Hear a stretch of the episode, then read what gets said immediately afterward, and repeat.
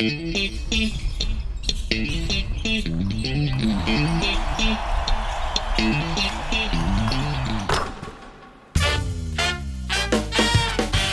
ーホースミカがお届けするポッドキャストシーホースキャスト略してシーキャス。シーホースミカホームコート MC の小林拓一郎です。この番組では選手やチーム関係者を迎え毎回テーマに沿ってトークとは一味違うリアルカンバセーションをお届けします。今日のゲストはこの方自己紹介をお願いいたします。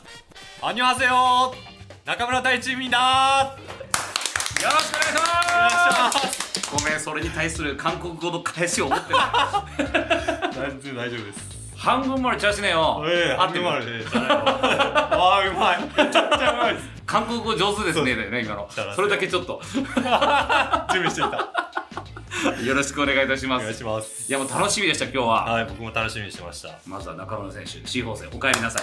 ただいまです。いやーこれだから2016-17シーズン以来ですね、そうですね。初めの年ですもんね。そうです。B リーグの1年目ですもんね。ね、はい。その時に特別指定という形でしかもあの時って史上最年少得点も記録してるんですよね、はい。そうですね。史上最年少出場とうん。得点も決めることができて、スリーポイントでしたね、あれね。そうっすね。覚えてますよ。あ 僕も。この間ツイッターでたまたま誰かがその時の映像を上げてくれてはいはいはいはい。それ見てうわ懐かしいななんて思いながでも自分の中でも記憶に残って。らはいあれはやっぱり結構綺麗に決まったんで。そうそうそうそうスパッと。僕の中でも。でも僕が覚えてるのは後半にレイアップを決めるチャンスがあって、うん。それを外してるのとかやっぱりすごいもっとできたなって。ああやっぱそっちの方に視点がい,、ったりするんありますね今日はねちょっとねまあいろいろキャリアも振り返りながらなんですけど、はい。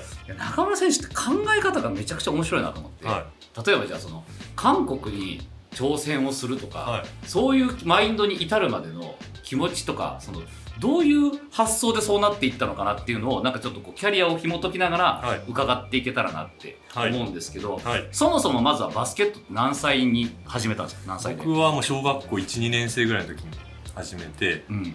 まあお父さんがもともとバレーボールで、はい。えー国体選手ぐらいのこうやってて、うん。で近くに、まあ、バレーボールもともとやっぱりお父さんがやってたから、はい。やろうと思って、うん。でも地区になかったんです。隣まで行かないとなくてバレーが。で同じ体育館競技で、うん。バスケがたまたま僕がいた小学校のところにミニバスケットボールチームがあったのでもうそこに行ってもうそこからもうバスケ漬けですそこがもしバレエだったらもうバレエだったわけそうです。多ね分大型セッターみたいな感じでそうだよね。やってるかもしれないですね。でお父さんとしてはやってほしい部分もあったまあよね、そうですきっと。ねきっとやっぱりバレエやってたから。あー。でもそこでお父さんはじゃあ無理やりやらせようっていう感じにはしなかった、はい全然。でお父さんも NBA 好きで。はい、でそのところやっぱり BS で NBA やってたじゃないですか。でそれ結構見てたりもしてたんで、はい、それ一緒に見てとかもあってお父さんもまあバスケにハマったとは思います。じゃあ自分はバレエをやりながら、見るのはバスケも楽しんで、はで息子がじゃあバスケやる、はい。じゃあ応援するっていう、はい。まあ、自然な形だったそうですね。まあよかったですねなんか。へえ12年生じゃあこれも遊びみたいな感じで。そう最初もうドッジボールでずっとレイアップの練習とかうん。はいはい。ドン12みたいなでそれ誰が教えてくれたんですか、は、まあ、ミニバスのコーチがいて、うん。でそのミニバスのコーチがすごいボールハンドリングとか、うん、その基礎的なことをすごいピポットとかやるコーチでほうほそれが今のこうまあ多少サイズがあってもこういろんなオールラウンドにできる礎というか基礎というかそれは培われたんじゃないかなっていうのは今は思います。う全部でも今の話を総合してみるとたまたまっていうところ。あそうですね。たまたまですね。そういうコーチに出会える、はいそうです。そういう、まあ、バスケットしかやるところがなかったとか、でもそれが偶然が重なって、はへえいしかも中村コーチだったんですよそのあ時そうなんだ。へえご縁があるね。あそうなんですよ。へえ、はい。でそっからでも自分自身ははい。バスケがやっぱり好きだっていうのは自覚してました、そうですね。もう一瞬でしたねハマるのあ本当、ははい。でもやっぱバスケも見てたし。そうですね。NBA 見てたし見てたって言ってて小学校12年生でしょ、はい。どうどういうふうに受け止めてたんですか？いやもうなんか普通にすごいなみたいな多分。僕も覚えてないんでそんなに。小学校1年生の記憶はあんまないんで、うんうん。まあなんかすごいなみたいな感じでたんじゃない？かあんな感じでできたらいいなとか。はあそういう漠然とした憧れみたいな、なはへえでもともとは運動神経というかまあいちっちゃい頃から、走るのも好きだったし、うんまあ全然運動神経は良かった方だとは思います。でも動くのは好きだったんですね、はい、もうひたすら放課後とかもう絶対グラウンドでなんかしてたし、うん。昼休みとか15分休憩とかですら外で遊んでましもうさじっと知られたかった。た それが体は大きかったですか？体もずっと大きかったですね。へはい。ずっと幼稚園から一番後ろでした。もうじゃあもうずーっと止まることなく大きかったもんね,、まあ田舎だったんでそんな人もいないし、うん。余計目立つしでまた体大きい運動もできるってので、まあ、結構そういう意味ではまあいろいろスポーツやるってなったら中心的な感じには、そうっすね。一応中心にはいましたね。でその中でまあ特にバスケットにこうハマっていくと。はい。でこれ小学校の時はずっとそのミニバスですか？そうです。はい。福川ミニバスケットボール。今多分もうなくなったか合併したかなんですけど、んうん。その当時はやってましたね福川で。でちゃんと部活としてやるのは中学校かなはい。部活は中学校からですねこの中中学校はもうそのままエリアのところに行って感じ、はい、地元の福川中学校。うん。はい。その時はどうでした？やっぱそれでももう飛び抜けちゃってるじゃないまあ大きいは大きいんですけど、うん。まあやっぱ中学12年とかはやっぱ他のところにはかなわなくてうん。もちろん小学校の時も市で勝てなかったんで,、うん。で中学校になって中2のその新人チームうん。自分が一番上の代になってからやっとこう市で勝てるようになってみたいな感じですかね、その時の身長どれぐらい？僕小6で166あったんですよ確かで卒業今の俺ぐらいよ、で中2ぐらいでめっちゃ伸びて、うん。まあ、膝も痛くておすぐってなって、中3の卒業が185とか。おおあジュニアオールスターが中2の、はい。あれ83ぐらいだったんでそこまで多分めちゃくちゃ伸びたんです。中2の終わりまでにすごい伸びました。でもその当時だとそれぐらいの身長あったら、まあ、ビッグマンというかそういうポジションを任されるようにはなりますよね、そうですね。だけど、まあ、中学校もその先生やなんかバスケ経験者じゃなかったんで最初は、うんうん。途中からもう順天堂大学とかでバスケットやってた先生がいて、でその先生とかはもう自由にやれみたいな。で僕の周りりも僕の同級生でいなかったんですよ経験者が、はい。だからみんな中学校の時素人5人ぐらいと一緒に出てて。はい。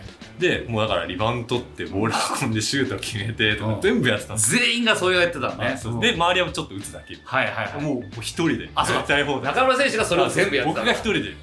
何はから何まで全部やってたんで。そうだよね。小学校1年生から一応経験者が唯一だったわけだから。まあしミニバスもずっともうそんなワンマンチームだったんで。あそうか。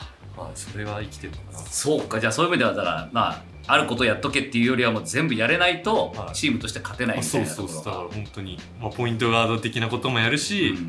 まあ、フォワード的なこともやるし、うん。インサイドも時には行くみたいな。なんかちょっと今のでちょっと見えてきたのは多分そういう環境にあったから、は自分が頑張らないと勝てないっていう状況がいやまさにそうです自分が何かしないとできないというか。責任感みたいのははそこで芽生えてるわけですよはい。めねちゃくちゃあったと思います。で今度高校が大堀。大堀ですよね。い。きなりここでまた超名門になるわけじゃないですか、はいはい。これはお声がかかって？いやこれ僕ももともと県内の高校でしか、まあ、考えてなくて山口。はい。うん。まあ山口高校とか、うん。豊浦とかはい。があって、で山口高校なんかはすごい先生にも気に入られてて、うん。結構勉強が大変なんで山口高校うん。頭良くて、家庭教師を送ってもらったりとか OB のそ方こまではい。へー勉強してて。で夏に大堀の練習にお父さんに連れてってもらったんはいです。よ、それはなんで？はお父さんがもう調べてネットで多分。大堀がいいぞと。なんか近くにも強豪校あるし、なんかまあ山口からも近いしね。そうそうそう、んで大堀も誰が誰でも練習に行くの OK なんですよ。はい。でそれでお父さんが多分ネットかなんかで売って、うん。行ってもいいですか？みたいになって、うん。あいいですよみたいなんで大堀に練習行ったんですよ一日、はいでその時に行くっていうのは参加？そうです練習にただ参加するだけです。大堀の夏やってる練習に行くみたいになってで行ったんですよ。でその時まあたまたまちょっとなんかいろいろできたんですよ。多分、うん。あんまり記憶ないですけど、うん。そこも。で、まあ、ちょっといいねみたいな。はい。監督に片峰先生、うん。田中先生に言ってもらえて、うん。まあ、でもやっぱり大堀って毎年6人とか7人の枠があるんですよ、やっぱその枠ってあるんだ。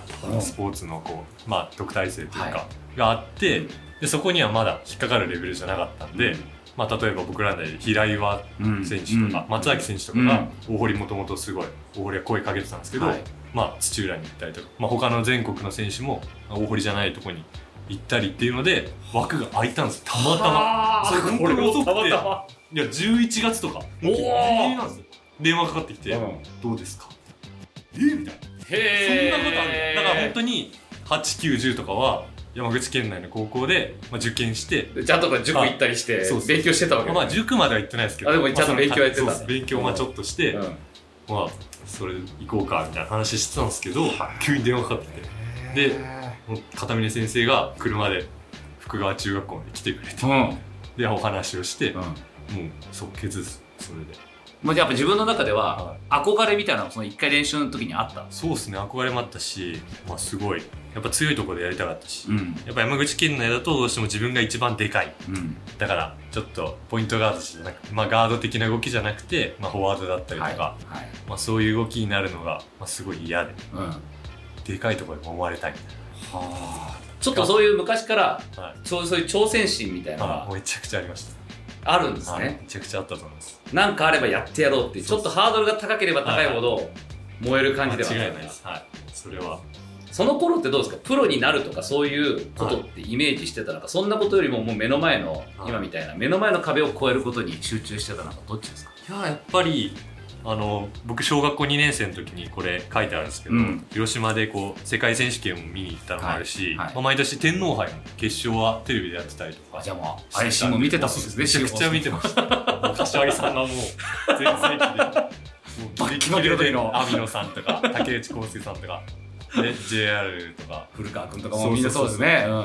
全盛期もう黄金期をそれこそ見てて、んかっこいいななんて思いながら。はい。で一回多分なんか山口県とか広島とかで試合も多分三河配信時代広島ねありました。えっとあねったと思うんですよ。2000年代。JBL かは NBL もそうだけどなんかあ,、ありましたい、よね。そうそう、ん。山口県でもなんかトヨタが来たりとかあって、うん。なんかボンボンで応援してたじゃないですか、はい。あの時代、はい。あれも多分めちゃくちゃもうめっちゃもらってて。パンパンスティック。あれ確か家の引き出しにめちゃくちゃ、OSG と IC すとごっ。トヨタとみたいなの。すごっ。あとパナソニックはい。とかも。当時のね。うん。当時の強豪すごい、やっぱ天皇杯の上の方しか試合やってくれなかったそう見る環境がないじゃないですか、はい。今みたいに、はい。だそれを必バス死にケットライブとかなかったもんね。はい。それもそれに食いついてこれなんだと。俺であそこに行くっていう。ここで俺はできるって勝手に思ってました。おおすごい。根拠のない自信がありました。それはもうずっとあった。そうですねもうできるやるやりたいとかじゃなくてやるんだっていう。もう俺はここにいるんだ。セルフイメージちゃんと持てる人なんだねそうやってね。思ってたんじゃないですか。強いねそれね。はだってそれにやっぱ引っ張られるじゃん人間って。そうそうそうもうそれこ言葉にも出してたし、うん。それするために何が必要なんだっていうのをすごい。じゃあ逆算だ。タオルを買って頭働かしてみたいそうなるとやっぱり強豪校になそうそうでも行って堀でうん。全国出て代表に引っかかってとか多分想像してたと思いますそっか、はい。最初にじゃあ大堀行ってその枠が決まってるみたいな話があった時に、ちょっとその時ってのは悔しいと思った。いや悔しいですよ。一番下っすからやっぱ。そうかだからそこに入れない自分っていうのをやっぱそこで痛感もしたし、はい。でもそれをやじゃあ今度乗り越えてやろうっていうのも。そうっすね。やっぱりそこはもうハングリー精神はあーそっかすごい。面白いな、は発想っていろいろあって例えばじゃあそういう感じなら俺は違うところに行ってあそこを倒す感じになろうとか、やっぱ自分が中心になってこのチームで強くしていつか全国でそういうところでやり合うっていう考え方もあるし、今みたいにとにかく強いところで揉まれたいっていう思いもあってその揉まれたい方にじゃあ飛び込んでったそうでわけですね。すね。揉まれてやっぱりね日々やる環境っていうのがすごい大事だと思ったんで、うんやっぱ自分よりも上の世界というか上のレベルにいる選手とやることで自分がそれに近づけるんじゃないかっていう。それは多分すごいあったと思います。大堀入って、はい。じゃあこれで入学することになって、はい。行った、はい。そこで、まあ、いる先輩方、はちょうど先輩で言うといはい。津山選手とかさ、はい。津山選手1個上で。2つ上に杉浦雄星選手とかね。ですこの X3 ですね。ここはすごかったですね。やっぱり。オーラがあったし。そうか、この辺り、まあ、あと同期で牧選手増田選手、はいこの辺りやっぱ全国から集まってきてるじゃないですか、は最初に感じたことって何ですか？い、いやーなんすかね。かなわねえなーっすかねああそれは同期でも？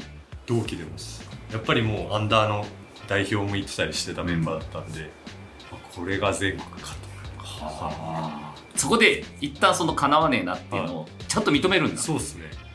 全然認めてたっすね。で認めた上でどういう切り替えにするんいやもう負けないぞっていう。それだけですあーやっぱちゃんとそこ受け入れるんだね一回現状というか。一旦こう見るというか、うん。人間観察じゃないですけど、うん。観察して、うん。あ俺こうこうなればいけるなとかうん。こここう直さないといけないなとか、うん。そういうの結構考えると思います。じゃあその今感じたここはいけるっていうポイントまず何だったんですか？はやっぱでかくて、うん。ボールハンドリングがあったんでまあ、そこだなっていうのと、まあ、あと視野の面と、うん。まあ、パスも結構できる方だったんでうん。そこはやっぱり周りのチームメイトがあんまり上手い人がいなかったうんんで、うんその小中学校で、うん。こうパスでクリエイトするのはもうだから本当にシュート入んなかったんでめっちゃ正確に出さないと決めてくれないしみたいな、そうか。はい。それをもう培ってきたんだ。そうそう多分それが意識してたんだ。ねはいはい。それが生きてると思います。はあじゃあ逆にかなわないなって思ったはもうやっぱりシュート力とん身体能力。うはもうやっぱフィジカルとか、ん、うん、僕腕立て一回もできなかったんですよ。え？高校入った時どういうこと腕立て伏せが一回もできなかった。それまで筋トレってやってなかったの？やってないです。知らないし。情報もない いやいやお父さんいるじゃん。しいやいやお父さ実業団でバレエやってたお父さんいるやん。全然お父さんって別になんかやってる感じなかったです。めっちゃ意識高いんですよお父さん。もなんかバイクこいでたりとか、うんそういう多趣味で。やるでしょ？はい。でストレッチもめっちゃやってたし、でそこじ腕立てはなかったんですよ多分自分の中で。スクワットとかもちゃんとやったことなかったし。逆にもしかしたらお父さんがまだ筋トレをやる年代じゃないって思ったかもしれない、それもありますね、うん。高校生からでいいんじゃねえかみたいなのも。確かに確かに。ちょっと聞いてみたいですねねだってそれ怪我しちゃう可能性もあるから、はいまだ今体作っちゃダメだっていうのが。筋肉つけすぎるとやっぱり身長は伸びないというかやっぱりサッカーとか陸上をやってるとん。下半身にすごい負担かかるからうん。身長伸びないっていうのが。ああだからやっぱりバスケは身長もいるしバレーもそうだし、はい。なんかそこまで。まあもともと膝も悪かったし無理して追い込むというかそこまで多分父さんコントロールしてたから知ってたのかもしれないです。ちょっと聞いてみ多分多分そうだと思う 今の話だと。そうだから本当最初筋トレがめちゃくちゃ苦で筋肉痛になるのが嫌。すぎて驚驚かれたでしょでも。そうまず腕立てもできないいしなんかその時ダンベルが流行っててこうなんかダンベルでこうやったり肩こうやったりとか、それは全くできなくて普通に一般で入ってきた選手よりできなかったんです。本当にこれは本当そにっか。体が本当にガリッガリで。そこで初めてじゃあ。そうです重り持ってみたいなの初めてやりました。でそのこんなに次の日痛くなるの？みたいな。あベンチプレスであの棒が上がんないみたいな。すげえ。あそんな感じでした。いなんかケビン・デュラントの新人の頃のエピソードみたいな。やでも本当にだから全然遅くないよっていうのは言いたいですだからそうですね。中学校からやる必要はないんじゃないかなっていうのはまあでもむしろねはい。あのさっき言ったみたいなスキルだったりそっちがやっぱりはい、そのねファンダメンタルをねやっぱりやってほしいかなと思いますね。はあじゃあ周りは結構じゃあもうみんなやバリバリやってきたようバリバなリでしたもういや本当それでシュート打てないから次の人が練習入っても腕が上がらない全部エアボールみたいなよかったっすね大丈夫それでなんかちょっとはいへこんで、はいなんか「うわやだもう腕も上がんねえしシュート入んねえし」っていうなんか悪いループには入らなかった、もうやるしかねえまあ、そこはもうちゃんとどんなに断ち切るんだ。ダメでももうやるしかねえきつかったけど、はもそうっすね。うやってたわけですね。やってましたね。うわー面白いなー。なんか筋トレす今どう逆に？今は全然もうガンガンやりますね。やっぱ必要性を感じて、もうやっぱり大学入ってからもそうだし、うん。プロに来てからもまた感じることは違うし、っん、ていうのがあります。高校でまず一回そこのフィジカルの壁が。はい。そこで一回折れ折れたっていうか、うん。こんなやんなきゃいけねえんだっていう。体幹もそうだし本当にできなかったんで、うん。筋トレ筋肉がなかったんすげえ。全国行くと、まあ、みんなもうそういうことやってる人たちが集まってきてね。やっぱり周りは体も強いしそこは大事ですよねここでまた面白いのが1個下に西田選手いるんですよね、はいいますね。これ初めてどうでした？入ってきた時後輩として。やっぱシュートは左利きのシューターってやっぱいないじゃないですか、うんうんうん。うわかっけえなみたいな。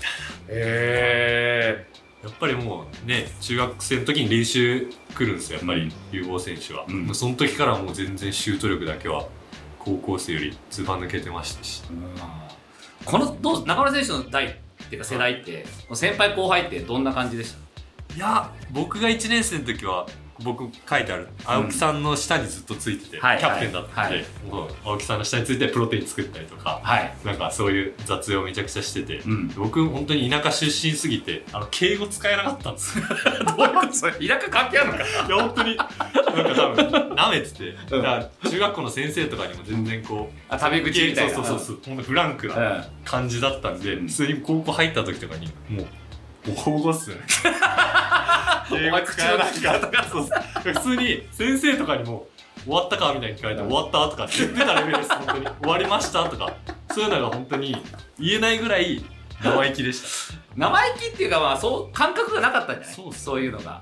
全くなかったです。逆に言えばだって中学校の時も後輩に別にそういうふうに言われても気にしてなかったそうそう、全く気にみんなが友達みたいな感じだったっていう。そうですね。それがやっぱ、そのイメージというか、それはすごい覚えてます。はあ。でもそこでまた高校強豪に入ってからの初めての後輩で西田選手がいるっていうのも面白いですね。面白いっすよね。ちょっと変な感覚じゃなくて高校で一緒にやってた人とはい。今このこのトップリーグ B リーグでしかも今度また同じチームってどういう感じですか？いえ、いやでも、大学結構まあ周りの時も見る当たり前か。大学でも代表とかでも一緒にやってましたし。そっかそっか。そんなになんかめちゃくちゃ違和感があるっていう感じじゃないです。でも楽しみですやっぱめちゃくちゃ。試合早くしたいです。ねだからそこが僕らとしても早く見たいところで。やっぱりあうんの呼吸ってあると思うんです。よそういうのある？やっぱり。はい。あ雄大ここいるなみたいな多分あるんじゃないかなと思ってて。あそうか。だからじゃあ中村選手が1番やっては西田選手が2番やったりっていうタイミングでのそういうあうんの呼吸が見られるかもっていうところだよい、ね、はい、あったらいいですね。すっげえ楽しみそれそうか。面白いですね。で高校じゃあ実際にこの入ってさっきの話で、中学校の時は全部自分がやらなきゃいけなかったわけじゃないですか、でも高校入ったらまあ自分が叶わないって思うようなメンバーがたくさんいて、その中でじゃあ今度レギュラー目指してやろう。で、はい。さらに頼れる仲間でもあるわけじゃないですか。そうなった時に自分のマインドってどう変化しました？いやーやっぱ頼れるとこは頼って、うん。人にできないことをやろう。ああもっとより役割分担みたいな。そうです。まあ役割分担まではいかないんですけど、うん。まあ個性と個性のこう相乗効果というか消さないようにっていうのは、多分意識してたと思います。でもそれこそ周りにこんだけシュート決めてくれるはい。仲間がいたらそれこそそのパスがもう楽しくてしょうがなかったじゃないですそうですね。めちゃくちゃ楽しかったです。毎日の練習がやっぱりすごい楽しかったっていうのを覚えてます。か辛いよりも。はいどんなにきつくても楽しかったです。へえまあやっぱバスケがはい。そんだけ高いレベルでできるっていう。そうですね。楽しかったですで今度じゃあ大学ですけど大学は法政大学。はい。これは選んだ理由としては？まあやっぱりもう塚本さんが当時うん。いたので、うん。もう塚本さんがすごい来てくれて福岡まで、うん。足を運んでくれて、うん。試合もすごい見に来てくれて、うんですごいやっぱめちゃくちゃ話長いんですよ。でか普通に練習終わって練習試合とか終わって、うん。まあ喫茶店みたいなの行って、はい。1時間とか2時間とか喋ってみたいな、何を話すの？いやもうなんかポイントガードとしてのなんか話とかバスケットの話とか、プロに行ったらこうだよとか、なんかすごいもう多種多様な話そうリクルーティングをするのを兼ねて話してるのか。多分そうじゃない。まあ自分塚ちゃんも喋るのが好きだから、塚ちゃん。も好きだから。確かにだってまあ NBA の解説あれだけやってるぐらいですそうそうそうじゃないですか。僕は見てるじゃないですか。いや見てる見てる。はい。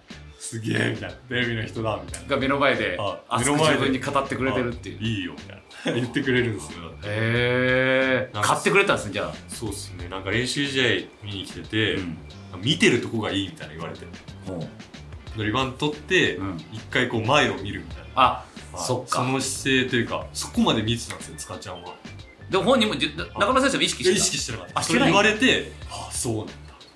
衝撃だったっす。はあ気づかなかったとこなんだ。気づか気づかしてくれたんだそうやって。あとはなんか司令塔としての考え方でなんかその時は何だったっけな？なんか陸軍海軍空軍を操る司令官だみたいな。ほう。でで陸軍はもう走る。走る。走る選手、うん。周りで,、うん。で空軍がシュートか、うんうんうん。外からの。外からのシュートで海軍がなんか忘れたんイですけど。ンインサイドからわかんない。わかんないですけどなんかそういう話があったりとか、結構面白かっ例えていろいろ話してくれるんですよねたはいそれがすごい楽しくて、うん。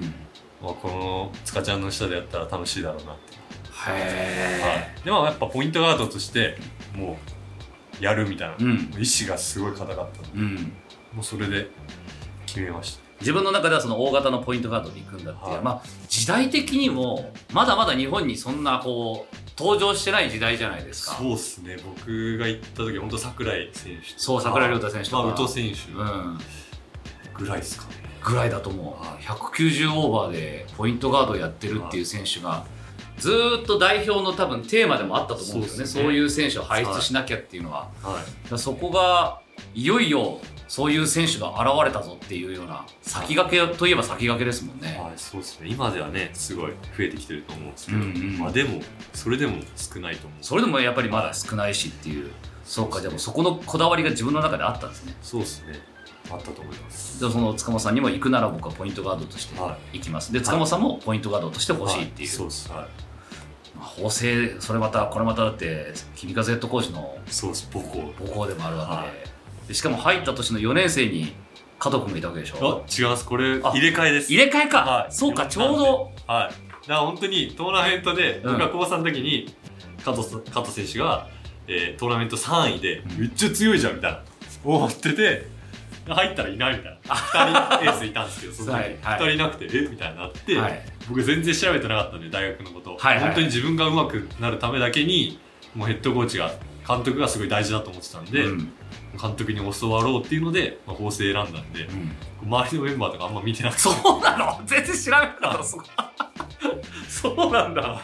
じゃあじゃあ全国のはい。周りの自分たちの同世代がどこ行くかっていうのもあんま気にしてなかった、そうですね。まあなんかやっぱり当時はやっぱり筑波、東海がすごい強かったんで、まあそこに行っちゃうと、まあ、試合には出れないなと思って、うんうんフィジカルも違うし、やっぱ3つ年齢が上ってなるとまた違うと思うし、はとりあえず試合に出たいし、はい。ポイントガードとして出たいしっていうのがあったんで、もう塚ちゃんも絶対使うみたいな。そこはじゃあさっきの高校選ぶ時との感覚とはまたちょっと違うわけだね。そうです今度はもう出ないとっていう試合に。はあ出ないと埋もれてしまうって思ってそうです。はい。なんはあ。か個性がなくなるというか。はいはいはい。みんなとこう同じような道たどって、うん。トップになる選手って本当限られてると思ってたんで,、うんうん。で自分はまだそこにはたどり着けない多分勝手に感覚として感じてたんですよ。それだ。はいそれを今日聞きたかったんだ。きっとそれだ。あそうですか。うん。さあそのその捉え方ですね。だから今言ったみたいにみんながこの道を行って王道ではそのプロの道へ行くっていうところとまた違うまた選び方っていうのでまずそのさっき試合に出ることが今の自分には必要だって感じたわけでしょ。い、はい、そうですね。多分一歩引いて見て多分そうやって考えたその俯瞰する力ってそれポイントガードだから得られてるものなのかな？もともとなのかどうなんですか？やっぱまあ環境と、まあ、教わったコーチとなうん。じゃないですかね。プライベートでもそう？いやプライベートはどうかな？プライベートはちょっと意識してなしたことないです。でもいつも SNS とかはい。で毎日投稿してたりとか、はい Twitter とかでも、はい。ああいうのをこうちゃんと自分で決めてやるじゃないですか、はい。で必ずちゃんと SNS の発信でも絶対ポジティブに発信してるし、はい。マイナスのこと言わないでしょ。はい。ああいうのも多分自分という人間の見られ方も多分どっかで分かってるんだろうなとかはい。なんかそれって多分どっかで自分でこうこの辺になんか上の方にいる自分が見てたりするのかなとかっていう、ああでもその感覚はあるかもしれないですね、うん。人からのこう見られ方とか、うん。自分がどういう立ち位置にいるとか、うん、そういうのはでもすごい考えるようになったかなと思いますそれはプロになったかいやでも高校の時ぐらいからやっぱ考えてたんじゃないですかねある程度は。やっぱ生き残るというか。まあと大学生になってからですけど、うん。B リーグできたのは、うん。でも当時やっぱ NBL に行くには関東の大学に行って、うん。っていうのがあったと思うんで、うん。とりあえず関東に行って、うん。そこで、まあ、代表なり、うん。そういうのになんとか絡んでトップの選手とこう渡り合っとけばそういう道に行けるっていうのは多分あったと思うんで。はあすごいな。なんかその辺のね分析力というかちょっと冷静な部分もありますよね。そうですね。冷静なのかな。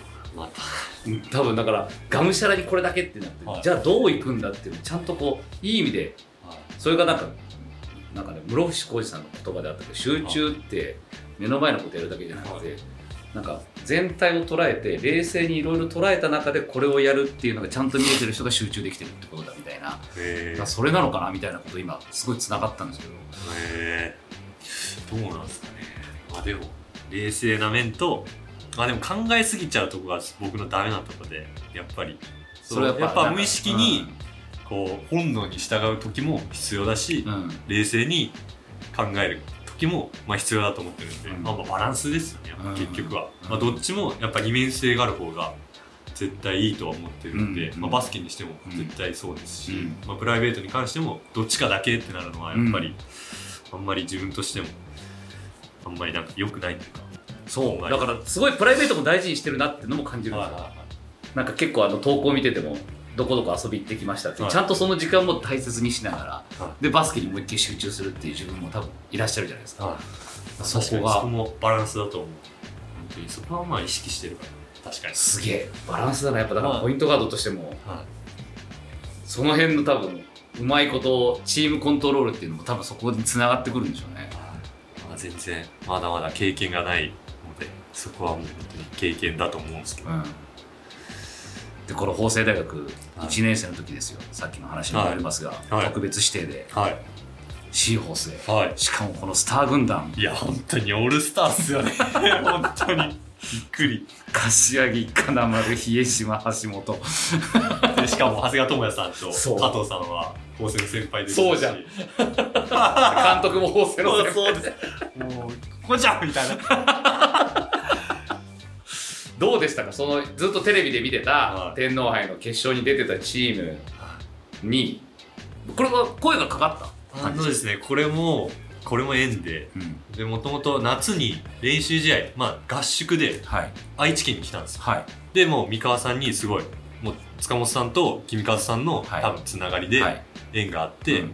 三河で合宿をするってなって、まあ、うん。ここで練習もしてたし、はいはい練習試合もしてはい。その時確か20点ぐらい取ったんですよ。おおその C を最低に 確か。結 結構調子良かったんですよ、うん。たまたまうん。シュートも入って、はい。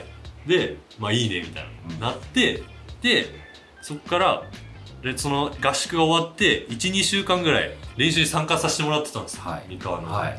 でそれで、まあ、全然19で本当プロの世界とか何も分かんないじゃないですか。実際こうもうほぼ高卒の選手、はい。はい。で、まあ、プロのこう経験してこいって言われて塚ちゃんに送り出して12週間練習させてもらってはそのつながりでじゃあ大学のシーズン終わって、うん。じゃあその特別指定ができたちょうどそのできた年ですよねそういうのがでねきて、うん行くしかないでしょみたいになってそこで「はい、どう?」って言われたんで「あ行きます」って言って何も右も左も分からず来てそうだよね。練習さか参加させてもらって、うん。でまさかね本当に試合に出るとは1ミリも思ってなかったんで。どうでした？出た時いやたまたま狩松さんかなんかが、ん。誰かが怪我かなんかでそうん。はい、で欠員が出て、うん。そこにたまたまはい。入ることができて、で、まあ、点差もちょっと空いた試合だったと思うんで、うん。そこでいきなりポイントガード確か誰かポイントガードで交代して、はい。比江島さんと加藤さんと出て、いほきなりボール運ぶのみたいな。ちょっとツーガードで頼むよみたいな。そうか。で意外とねできちゃって。はい。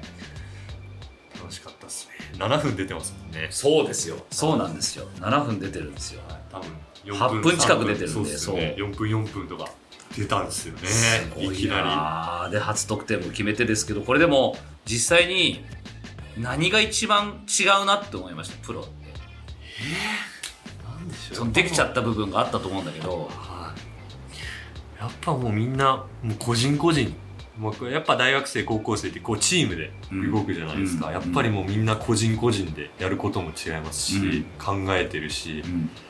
あもうすごいなっていうの。個人個人で考えて動くっていうのはそこでこんなにみんな違うことやってるし、うん。自分に必要なことを考えて行動しないといけないんだって思いました、やっぱり与えられる環境が多くて日本のトップレベル、どうしても、はい。何やれこれやれ、うん。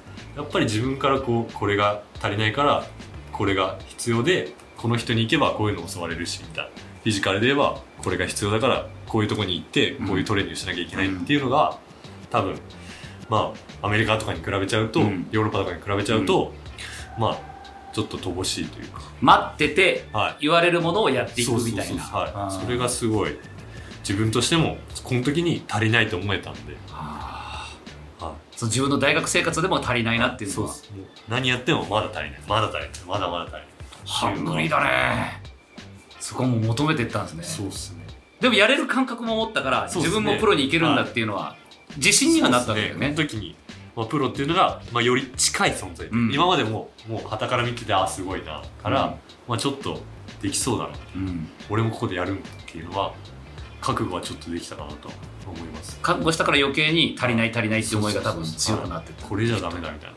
すごいあったです。でこっからね面白いのが毎シーズンチーム変えるっていうね、はいはいこれはなんか理由はあったんですか？いやもうなんかせっかくなら、うん。もういろんなチーム経験したいと。思ってはいはいはい、はい。まあ、あと、まあ、法政の OB とか、うんうん。まあ、塚本さんのつてとか、うん。まあ、大堀の OB のつてであったりとか、うん。もうフル活用して。うん。で、まあ、富山横浜っていうふうに、はい。まあ、行くことができましたね。で京都も行って、はい今日京都ではもう40試合スターターではい、プレーをしてっていう。はこの時にはもう法政大学退部してはい。プロに専念したっていう形はいですかね、そうですね。4年生の関東トーナメントまでやって、うん。そこからもうプロで行けるチャンスがあるならもう行こうある意味決意を固めた感じ。とはい。もう単位もしっかり取ってた。うんうん。あまあ卒業もできるから。もうじゃあここで専念しようっていうふうに、はい、やっぱりバスケットに集中できる環境というか、うん。がやっぱプロにはあると思うんで、うん。でましてやこう大学だとやっぱ3つ上が限界ですけどプロに行けば20個上とか10個上とか当たり前で。だって今柏木選手もそうでしょ。そうもう近いでしょ もう本当に。それがやっぱりすごい刺激で。入っただってシフト入った時 J がそうじゃなかった？20個上とかじゃそうです。はい。そんな感じです。子供とお父さんみたい NBA 経験してる20個上の人と一緒にやってるみたいな。なお父さんとお父さんとバスケしてる。みたいすごいよ。それはまあはいそれがプロの世界ってことだもんないや本当そうですねよね。もうやっぱり高卒でも大卒でもベテランでもプロの舞台に入っちゃったら一緒なんで、うん。一緒にされるじゃないですか。一緒にされる。うん。そこはやっぱり私やっぱ結果出さないといけないしね。経験しないと分かんないことだと思うのでやっぱり飛び込むっていうのはすごい。右も左も分からなくてもまず飛び込んでみるっていうのはまあすごい、まあ、今思えばよかったかなって思います。でここでね本当にこの不思議なのがそのはい。大学まで辞めて、はじゃあプロに行きます B リーグ行きます、いはい。その次の年ですよ。はい。なぜ韓国？はい。ここなんですよだか。ら本当に。ここね話すと長くなる。ん ここなぜっていう、はい。これなんかきっかけはあったんですか、い。やもうきっかけはもう高校3年生。まあ高校2年生の冬ですね、うん。新人僕が一番上の代になってから、うん。その僕が行ったボンジュ DB プロミのイーサモン監督が大堀に練習に来てくれて、うんうん。ですごい、まあ、僕を、まあ、本格的なポイントガードとしてやったのは僕はこう高3になってからなんで、もうその時にもう1年間ほぼほぼイーさんの元で練習したんですよ、はい。韓国式のそのピックアンドロールだったり、はい。オフボールだったり、はい。ディフェンスだったり、うんローテーションだったりゾーンディフェンスだったり、うん。もうそういうのも1年間でフルに叩き込まれてはあ。これだと、高3の時はいそんな経験があったんだ、はい、このバスケだだから当時のは多分試合見てもらえば分かるんですけど高校生なのにめちゃくちゃ組織的なことしてるんですよ。カッへティングしてフレアして、うん。ピックしてダイブしてとか。ほー。でメンバーもまあいたので、うん。まあでも試合では勝つことはできなかったんですけど、うんやっぱり練習ですごいそのいろんなことをもうやって。それが楽しかった。めちゃくちゃ楽しかったです、はい、これかと思ってこんなに頭使っバスケは。てこれかと思って。ははい。それはポイントガードだから全部分かってなきゃいけないしね。そうそうそう。全部把握しないといけないしタイミングもそうだしポジションもそうだしそれがすごい。なんもうあれボールもじポ持つポジションぐらいまで指示される本当にはい本当に全てをバスケの基礎というか考えるバスケを教わったのは本格的に教わったのはこの時です。今までやっぱ感覚的にやってたのをこう理論づけるとか考えてやるっていうのはすごい。へ高校生ってもうとにかく早くやるじゃないですか。はい、もう落ち着けるうん。早く行くとこは早く行くけど、うん。止まるとこは止まれとか。そんなの言われないじゃないですか。え？ね、ちょっとでも相手の隙をつけみたいな。そうそうそうそう。本当にそれがもうそうなんだ毎日が本当にあそうなんだ。こうなんだ。こういうこともあるんだ。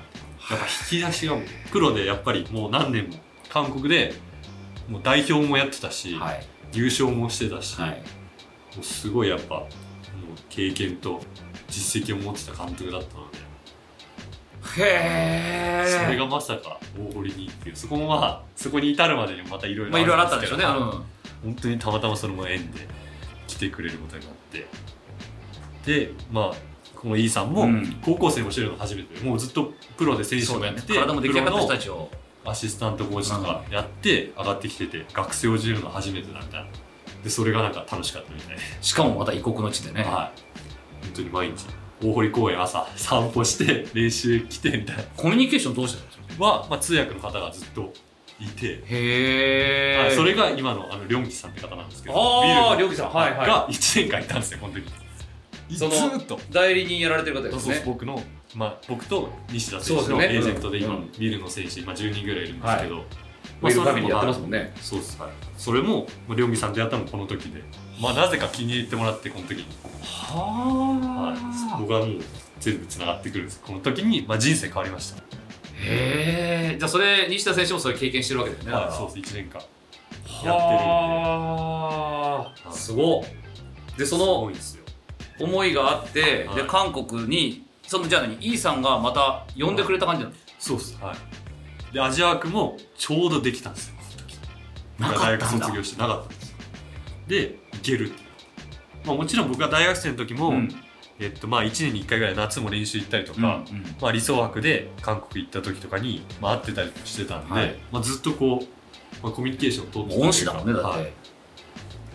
まあ、そういう縁もあってアジア枠がで行くしかない。えー、それにもうもう迷うことなかったいや迷わなかったですねそうだからななんそのね韓国に行くっていうその発想がそのどういうところから来たのかな今ので全部ちょちょっとこう納得ができたというか、はい。やっぱ恩師がいてその楽しいバスケもう一回経験したい。で実際フィジカル強い部分もありますよね韓国って、めちゃくちゃ強いし、まあ、やっぱりイーさんの、まあ、言うても学生レベルで教えてたもんで、うん。まあ、プロのレベルというかうん。そういうのやっぱ教わりたくて、まあ、言葉もできないし文化も違うしすごい大変だったんですけど。怖くなかっめちゃくちゃ怖かった。だって全く食文化も違えば1からでしょゼロからでしょ言葉は。ね。もう何も分からず行ったんで一番最最初大変だったの。に、いややっぱり言葉っすね。言葉と、まあ、やっぱ練習量がすごいんでめちゃくちゃ走るしそれについていくの必死でしたね行った場所はどこでしたっけ？そのでモンジュってとこで、ん。まあ、ソウルからはバスで1時間半ぐらい結構行くんでちょっと田舎なんですけど南？北？ピョンチャンの方ですね。はあえ寒いじゃん冬は。そうめっちゃ寒いです。マイナス20度。とかペディンってわかります？あのめっちゃでこの辺膝ぐらいまであるうん。ジャンパーみたいな、あれ着てないと死にますよ。本当？そう 北海道とか寒さ的には寒いんじゃないですかね雪とかはまあ降るは降るのは降るんですけど。ソウルでも厳しいっていう話は聞いてる。もうだから顔だけこの辺だけです 目だけ。耳とかも出してたらもうそっか。一瞬なんで。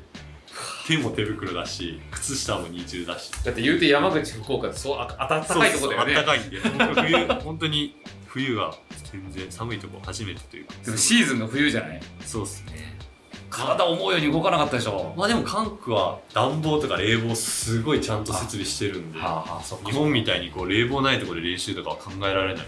ちゃんとそこははい施設はしっかりしてるんです施設はすごいんで冬でもウォーミングアップとか日本だとジャンパー着たりとか長ズボン履くじゃないですか。そっか。で半袖半パンです。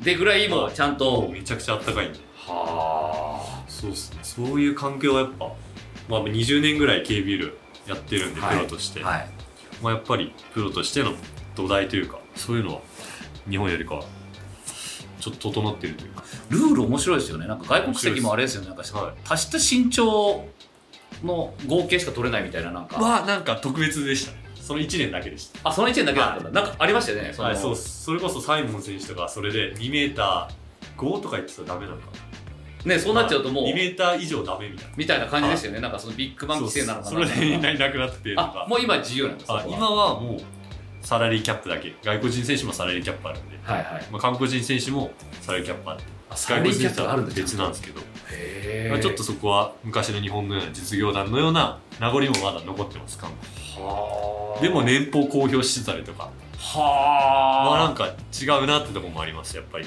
文化としてもそうだし。ファンの皆さんの、はい。そのなんだろう違いってどんなとこ感じます日本の。ああやっぱり韓国の方がやっぱりなんていうんですかね熱いというかうん。やっぱり審判に対してのこう ヤジとか。そうそう確かに。なんかそういうのはすごいなと思いました。うん。フリースローの時に規制出したりとか。はなんか本当にこのチーム勝つために邪魔したりとか、うん。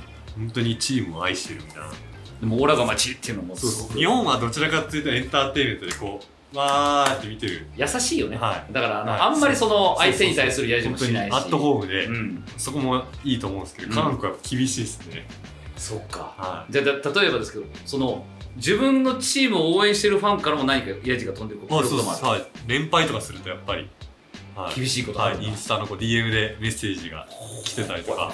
やっぱりなんくじスポーツくじが確かあるんですよねはい韓国はもうはいはい。はいは。いでやっぱりそこに多分お金かけてる人たちが そういうメッセージを送ってたりとか。よりいろんなものがどっか行っちゃって。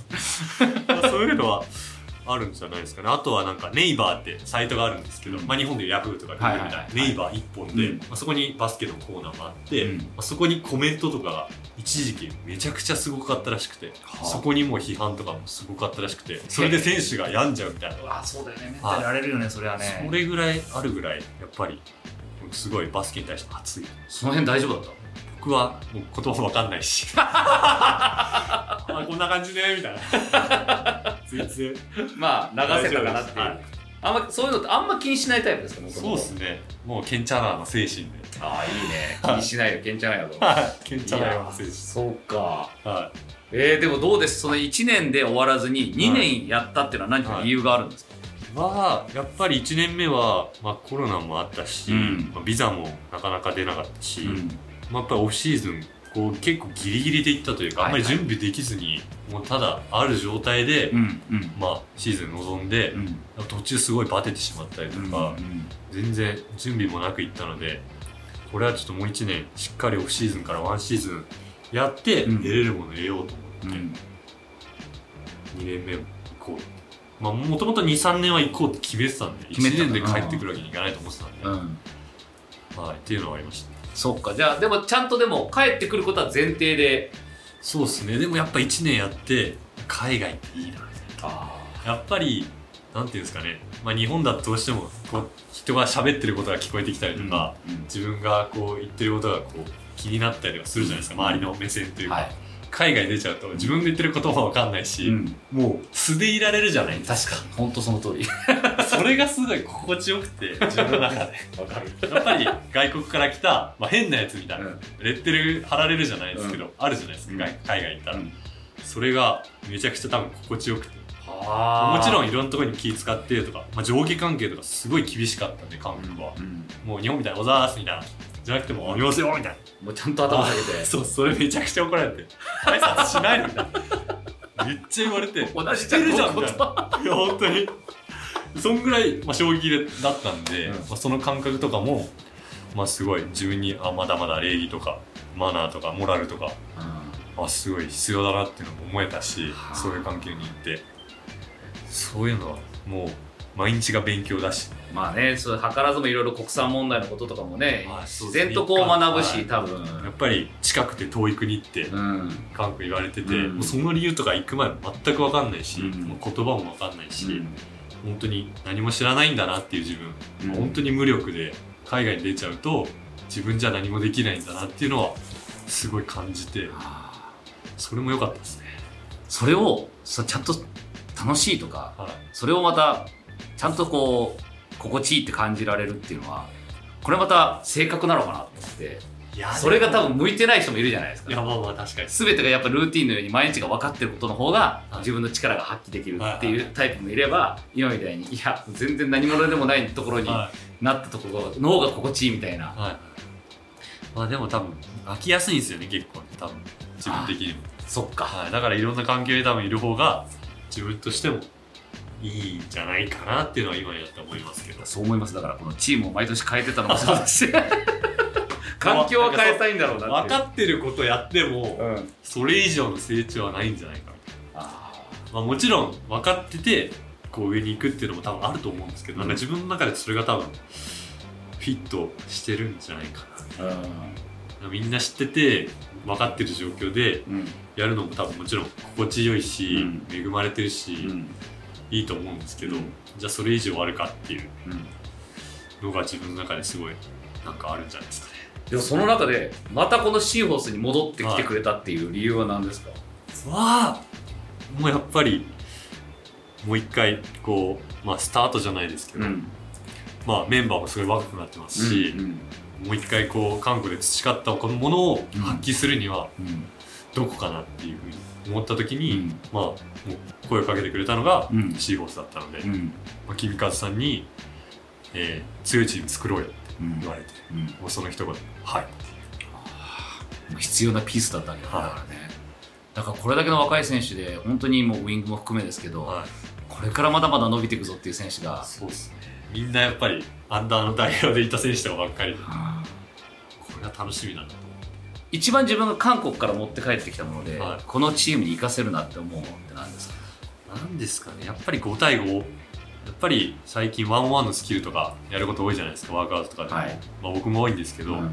やっぱり結局はチームバスケ。うん。で韓国もやっぱ自己犠牲とかうん。仲間を助けるとか。うん。すごいそういうのに、まあ、敏感というかすごいそういう精神があって、うん。自分もやっぱり自分のことしか本当考えてなかったんですけど、うん今まで自分の感覚はこうだし俺はこうだと思ったらこうしかやらないみたいな。うん。じゃなくて人を助けてうん。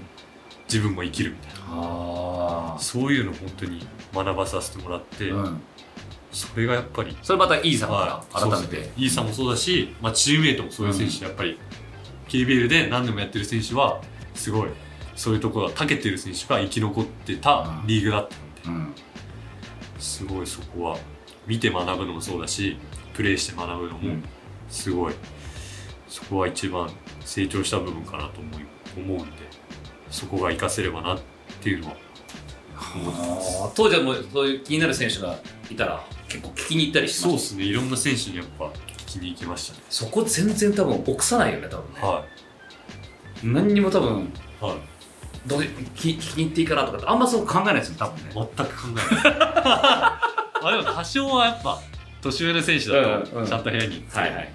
とかはあると思うんですけど。まあでもでも聞きたいことがあればその気持ちが勝つわけでしょ。まあでもリョンギさんにも聞きに行けみたいなめちゃくちゃ指導されてあそうだよね。でも、はい。せっかくの経験だしね。はい。そこは質問するのとかやっぱ好きで。うんうんあの小学生の子だってめっちゃ上げて発表するタイプだったんで確か。ああ好奇心がだからさっき言ったまあじっとしてられるのもそうだけど好奇心も強いからこ好そ奇心めちゃくちゃ旺盛で行動力めちゃくちゃフットワーク軽くて明るくて。だってこの夏だってどもうだって韓国も行ってれば ね誕生日に。はい。その後アメリカ行ってたでしょ？アメリカも行って富士山登って 徳島でワークアウトして山形でもワークアウトして山口にも帰って母校にも帰って いろんなとこ行きましすごいね。たはい。でそれぐらいいろんなとこでやっぱ環境変えながらやりたいわけだ。そうですね。多分じっとしてられないんで。ねあの本当に机にこうやってじっと座ってるのはできない。んでこう動いたりとかみたいな。それが多分普段の生活にも影響するんじゃないですか？多分そうでしょうね。いやーそういう意味ではプロに本当に向いてるかもしれないですねこうやってやっぱりいろんなとこ遠征で行ったりとか。はい。楽しみですね。環境も変わるからね、、はい。やーそれでじゃあシーホースで今度さっきのもう一回話に戻りますけど、はい。まあ同世代含め若い選手が多い中ではい。今年のチームってどうなりそうですか？いやーもうやっぱイケイケどんどんの時間帯とこう冷静な時間帯っていうのを、まあすごい見極めるというかうん。こう、まあ、それはさっき言った二面性じゃないですけど、うそういう時間帯をみんながどう感じてどうプレーできるかっていう、うん。まあ、そこはもう直感だと思うので、うん。もうそのゲームの、まあ、フィーリング、まあ、こうどう感じて今何をしなきゃいけないかっていうのをチームでできればもう一気にいけると思ってます。ああ、はい。そうだね。その歯車がちゃんと噛み合えばそうっす、はい。そういうポテンシャルの人ばっかだもんね。あそうですね。やっぱりこう個人でこうイノシシのようにならないでみんなでこうもっと喋って、うん。コミュニケーション取ってできれば僕も楽しみだなっていうのを想像はしてます。その辺は結構自分からもハードル組んだりとか、はそういうのってやるタイプですまあもちろんもうやっぱ日本語で喋れるんで。か そうだよね 今まで韓国語は本当にまあまあたまあバスケット用語は、うん。まあ、すごい勉強してすぐ喋れるようになったんですけど、はい。まあ拙い英語とうん。拙い韓国語っていう、もう本当にギリギリのところでやってたんで、それでもやってたわけだもんね、まあもう今日本語でこうコミュニケーション取れるのがどれだけ楽しいかそうか。もう喋れるのが本当に楽しくて。本当に2年間字も書かないし日本語も喋らないし本当にもう日本人なのに日本人じゃないから。孤独はあっいやめちゃくちゃ孤独でしたね。孤独との戦いもそうだし。やうん。っぱり。ね。まあでも通訳の方とまず行ってたんで、2人でシェアハウスって形で、うん。まあ、日本語喋れる環境もまああったのはあったんで、うん。それは本当に救いだったんで本当に一人だったら本当に耐えれなかったんじゃないかでもちゃんとそうやって結構精神的に強くなる一つのきっかけではあるよね。やっぱ若くないといけないんじゃないそうだよね。ですか30超えてからやれって言われてもはい。ね。なかなかまあまあまあ家族もあってとかそうそうそうそう環境もそうだし、うん。待遇もそうだし、まあ、年下は年下でやっぱり1年目なんかは僕がチームで一番年下だったんで、本当にめちゃくちゃ怒られたしうん。監督に怒られたらもうコーチにも怒られて一番上の選手にも怒られてこう全部こう階段のようにこうやっぱりどうしても下に来ちゃうんで、うん。まあ、それに耐えるのとかもめちゃくちゃ大変でしたし。同じことも何回も言われるみたい。で言葉もわからないし、口調だけめちゃくちゃ強いし。なんだみたいなこれ。あやっぱ聞いてるだけで頭すごい使っちゃうし。そうだね確かにね。考えちゃうんで。それはもう海外に行った人にしか多分分かんない。うんうん。だからそういう意味では今度そこがもういきなりもうその余計なこと考える必要なくそうです。はい。持ってる日本語っていうもともとのそうです。自分の持ってる言葉を、はい。まあ、もちろんねやっぱ英語はすごい大事なんで英語も勉強しなきゃいけないと思ってるんですけど、まあ僕やトリリンガーになれるポテンシャルがあるんで。お！そうよ。はい韓国語もそうだもんね。そうだよね。そうかそう。か。トリリンガーになれたらかっこいいなみたいこいい。だってそれこそだって韓国に挑戦する初の選手だったわけだし、なはい。こういう初めてって本当一人しかいないわけじゃないですか。そうなんですよ。初尽くしがめちゃくちゃ好きで。でしょ？だからこれからも多分それやっていきたいタイプでしょ、はい。本当に人と違う道とか人と被るのが嫌とか初めてが好きとかなんかそんな感じですよ。そうだから僕の中でさ中村大志選手をこう見ててなんかこうバスケット選手っていう軸はもちろん強くあるんだけどそれと同時になんかこの中村太一っていう人間としてなんかその今言った好奇心にちゃんと逆らわないように生きていくっていう生き方がちゃんともう一個軸があるんだなと思ってプラスバスケット選手のこの自分の持ってる肩書きっていうのをうまくいい意味で利用してるんだなっていうのがあって、選手だから行けるところに行こうとかそういうこともちゃんとやろうとしてるのかなっていうのがなんかトータルで人生をすごいさっき言ったバランスよく、はいはいはい。人生を。うん。は楽しんでる部分があるのかなそうです。もう僕は僕の中でいつも思うのはあのドラマの主人公のように生きる それがあってうん。自分の人生をこうドラマのようにこういろんなエピソードとともにこう行くみたいな。でじっとしてたら何もドラマが生まれない。そうそうそうそう本当その通り。本当まさにそれをすごい最近なんか考えてましああそうか。たはだからこそもう行ったことないこととかいはい。飛び込んでみようとドラマのいろんなこう起承転結。でもすごいね。はいでもちゃんとそれをさ応援してくれる人たちが周りにその両義さんも含めまあこれ吉も含めだけど、はい。い、ろんな方がいらっしゃるわけだもんねコーチとそうかですね、まあ、恩師もすごい多いですし、うん。感謝しなきゃいけない人っていうのがすごい多いんで本当に自分だけじゃできないことって多いんで、うん。まあ、いろんな人の力を借りながらいろんな人のためにも自分のためにもうん。こういろんな行動をしていきたいなっていうのは思ってます今後まあ全然多分この話からは多分想像はつかないんでしょうけどはい。今後はい。どんな選手になっていきたいですか？はいもう僕はまあずっと思ってるのはやっぱスケールの大きい選手、うん。まあ、プレーもそうだし、うん。人間としてもそうだし、うん。本当にスケールの大きさだけでは誰にも負けないぞっていうのを、はい、思ってます。それに対してのなんか自分のイメージに近い選手っています？ええ誰ですかね、別に日本の選手じゃなくても NBA とかでもいいんですけど、まあ、日本で言うと、まあ、安藤聖也選手。おとかやっぱーフィリピンカナダとか行ってて。てそうっすね。まあすごい面白いし、まあ、代表でもちょっと一緒になった期間あって確かに。すごい面白くて。あのメンタリティすごいわね。本当に。面白くてそれが、うん。まあ、自分に必要だなと思う。うん。確かかっこいいなとに確かに。同じガードだしね。はい。あと誰ですかね。えー、誰だろう。でもやっぱ海外経験してる人なのかなそういう意味ではそうですねあんまりそうですね誰ですかねまあ NBA 結構好きなんで、ん。NBA めちゃくちゃ見ます。し誰誰が好きですか？あんまドンチッチですね最近は。ドンチッチ。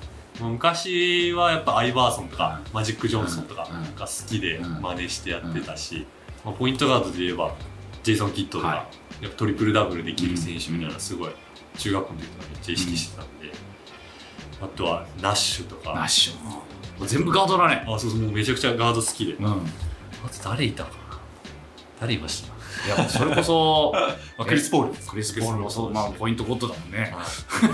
ガードが好き。で別にああいうじゃあ今度攻撃型のリラードとかカリーとかああいう感じよりははい。もう少しこう。そうですね。そうですね。ちょっと最近の選手で、ちょっと僕にはそのシュート力はないなって もちろん、ドンチッチはあるよね練習しなきゃいでもちょっとなんか、クイックで打つっていうのは、すごい練習はしてるんですけど、うん。僕にはこう持ってないものなんで、そういう選手よりかは、うん。そういう選手参考にする。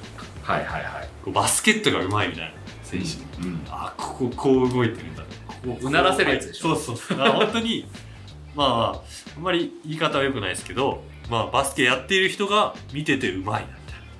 この人今この人の考えで味方が動いたなっていうような。そうそうそう。そうそういうまあやっぱバスケットを支配するじゃないですか、うん。まあ、コートを支配するとか。もうそういうプレイヤーが好きでしたねもう操ってるもう操り人形のように操ってるとか。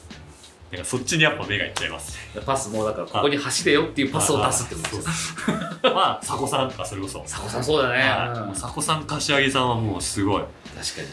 日本の中でもやっぱそういうところに長けたトップガードだと思ってる。うん。やっぱ2人はすごい見てまた一緒にプレーできるじゃないですか。そうそう。盗めるものを盗んでもういろんなこと聞きまくって。うん。あの時あんま話せなかったでしょ。いややっぱそう19なんてもう恐れ多いし本当に本当に誰にも喋れないし。うん。もうなんか見てあすごいみたいなんで、もう満足してました。その時はね。